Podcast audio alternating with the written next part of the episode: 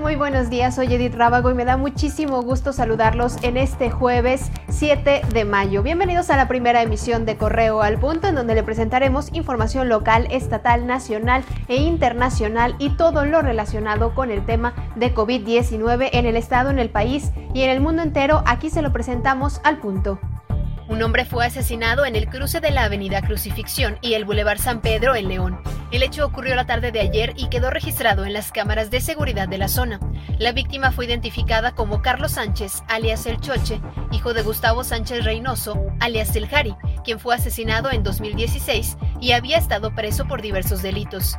Este homicidio se suma a nueve muertes más a esta familia. Un hombre de 26 años de edad fue atacado a balazos en la colonia Las Margaritas, en Salamanca.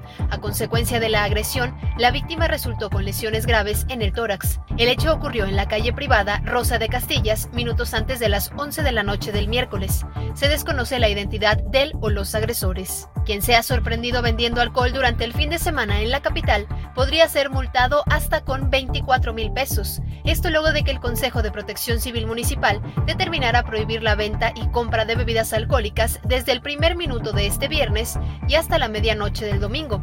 Las multas por romper la ley seca podrían ir de los 5 mil a los 24 mil pesos o hasta el cierre o clausura del establecimiento.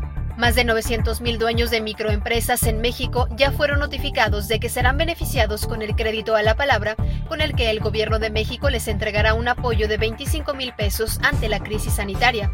Durante la conferencia matutina de Andrés Manuel López Obrador, Rocío Mejía Flores, coordinadora del programa Tandas para el Bienestar, informó también que 11.000 personas, quienes participan en el programa Jóvenes Construyendo el Futuro, han recibido apoyos para montar un negocio. El presidente Andrés Manuel López Obrador descartó la propuesta que planteó el Consejo Coordinador Empresarial de elevar la deuda pública en un rango de entre 0.5 y 5% del PIB para enfrentar la crisis generada por la pandemia.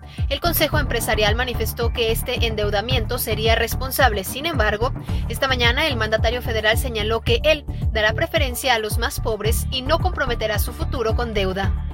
Manténgase conectado con nosotros a través de redes sociales, Facebook, Twitter, Instagram, YouTube. Nos encuentra como Periódico Correo. Lo invito a escuchar nuestro podcast al punto a través de plataformas digitales. Y para más noticias está disponible nuestra página web periódicocorreo.com.mx. Tenemos una cita en unas horas más. Lo estaré esperando para compartirle la información. Mientras tanto, si es posible, quédate en casa.